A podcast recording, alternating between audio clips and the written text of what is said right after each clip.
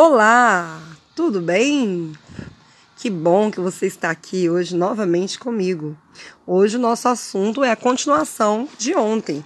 O que há na xícara de café, parte 2. O que será que há numa xícara de café que pode ser tão prejudicial? Uma coisinha simples, aparentemente inofensiva, mas que, né, no último estudo que nós fizemos, nós vimos que os médicos têm é, solicitado, né, dos seus pacientes e da população, de uma forma geral, que é, evitem o uso da cafeína. Na década passada, chamada pela medicina de a década do cérebro, uma das grandes descobertas foi que o estresse intenso e prolongado produz níveis altos de corticoides. E eles são tóxicos para o, o sistema nervoso central, principalmente para o hipocampo, que é uma parte do cérebro responsável pelo aprendizado e pela memória. Assim, andar continuamente estressado pode acelerar a perda da memória e a diminuição da capacidade de aprender. Não existe um remédio para diminuir esses níveis de corticoide. O, qual, o que a gente deve fazer é não permitir que o estresse se prolongue, dando folgas né, periódicas ao cérebro. Por essa razão, são tão importantes o repouso, o sono, o exercício físico e as férias. Né? Por isso que é bom a gente separar aquele dia é, especial, né? Aquele dia para você tirar somente para as coisas do Criador, né? Nós guardamos o sábado. E isso é muito importante, porque na maioria das vezes quem guarda o sábado, de acordo com o plano divino, tem a oportunidade de se afastar semanalmente das causas de estresse e dar uma pausa reparadora no nível de corticóide do cérebro. Então, tirar um dia para você realmente descansar, tanto fisicamente como mentalmente, emocionalmente, fazer coisas boas para o seu próximo, né? fazer o bem, assim como Jesus fazia, é algo muito especial, né? Muito especial e muito importante para a nossa saúde. Outra grande descoberta foi que as substâncias que causam dependência ativam os sistemas de estresse, Olha aí, vamos chegar no ponto. Aumentando a quantidade de corticoides e acelerando a perda de neurônios e o envelhecimento do cérebro. Aqui entram, evidentemente, as muitas drogas, como morfina, anfetamina, heroína e também aquelas drogas mais usadas em todo o mundo, que é a cafeína, a nicotina e o álcool. Há muito tempo se sabe que a cafeína ela age no cérebro aumentando muito os níveis de estresse. Sintomas de cafeinismo incluem ansiedade, agitação, inquietação, insônia, sensação de estar ligado e sintomas somáticos relacionados ao coração e ao tubo digestivo.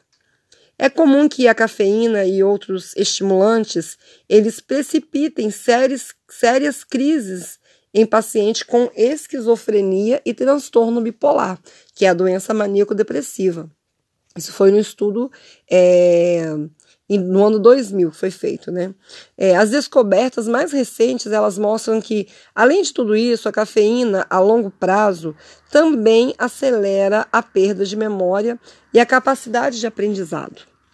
Mas então, como é que de vez em quando aparece alguém na imprensa ou na televisão dizendo que o café é bom para desenvolver a inteligência, que desenvolve o desempenho escolar, que é prevenção de causa prevenção de doenças e que até as crianças deveriam tomar mais café para ter um melhor rendimento escolar?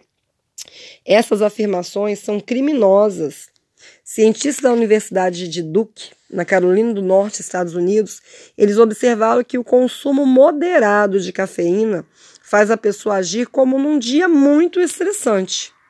Observe aqui alguns efeitos da cafeína no corpo. Primeiro efeito: estímulo do sistema nervoso, circulatório e respiratório.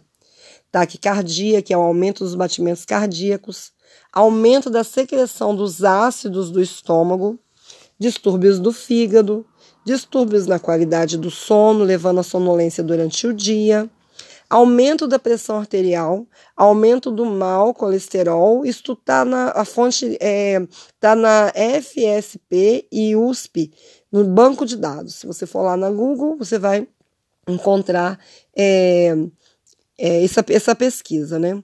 É, na realidade, a cafeína ela obriga o cérebro a trabalhar mais intensamente, mesmo que já esteja exausto.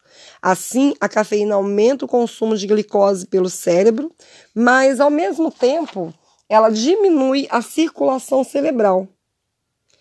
O cérebro ele torna-se um escravo que é obrigado a trabalhar mais, comendo menos.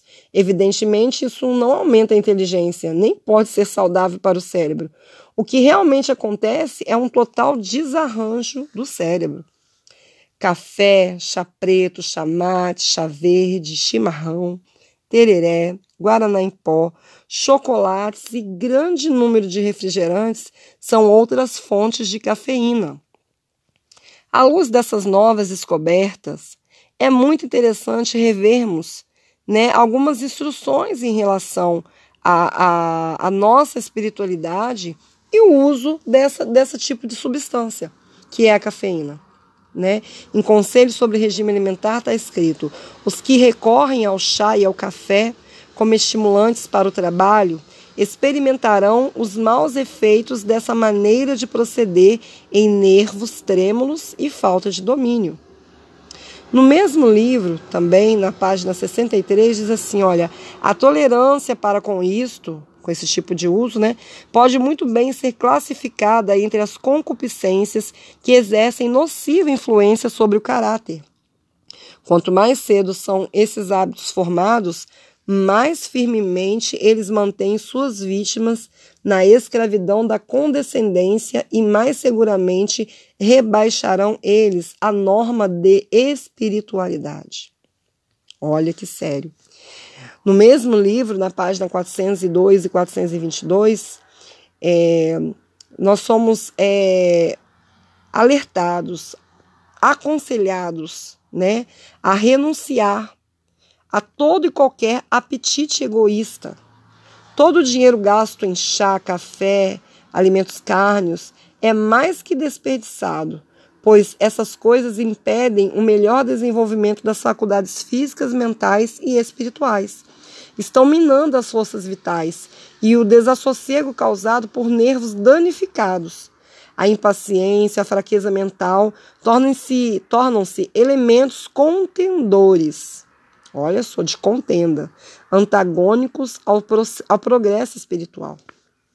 É, recente pesquisa com mais de 3 mil representantes é, de várias né, igrejas mundiais mostrou que 14% ainda utilizam alimentos e bebidas com cafeína. E com tanta luz sobre esse assunto, é, nós talvez até pudéssemos estar fazendo disso um ídolo. Será? Acho que sim. Né? A gente precisa entender que Satanás ele está corrompendo a mente e destruindo a alma mediante as suas tentações sutis. É sutil. Ele verá né, o nosso povo e sentirá o pecado da condescendência com o apetite pervertido. O que, que é isso? Isso são pequenas coisas, pequenas raposinhas que a gente vai permitindo que entre e afete a nossa mente. Tudo que afeta a nossa mente tem a tendência de nos enfraquecer espiritualmente.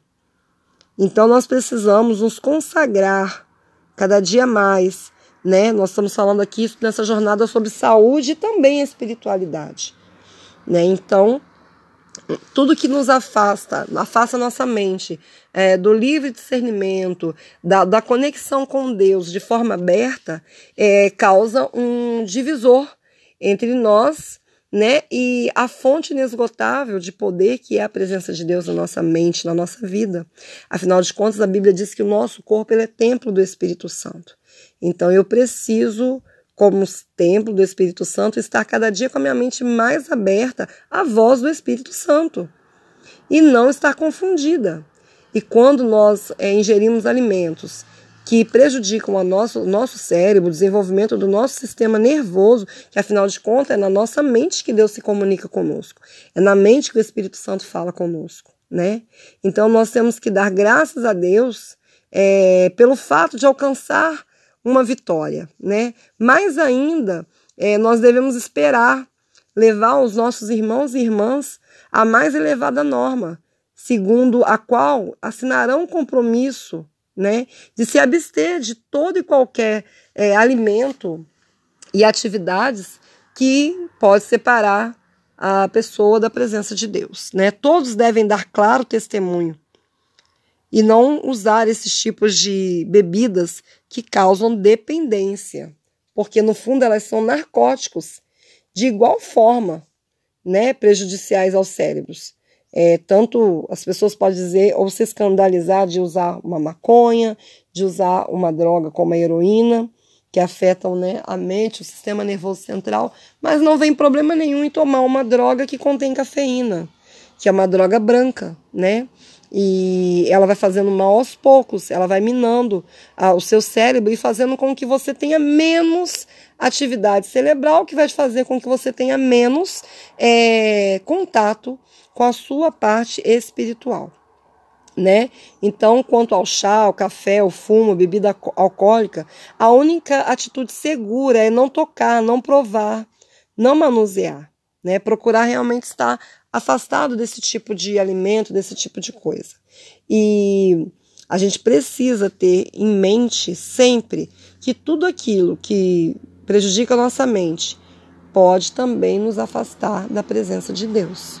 Então é um caso a pensar para que nós possamos ter mais saúde, para que nós possamos ter mais ligação espiritual, nós precisamos purificar nossa mente, o nosso corpo cada dia mais. Então é isso, hoje nosso assunto foi sobre a cafeína e amanhã nós vamos falar um pouquinho, né, de desenvolvimento social. Um abraço para vocês e fiquem com Deus.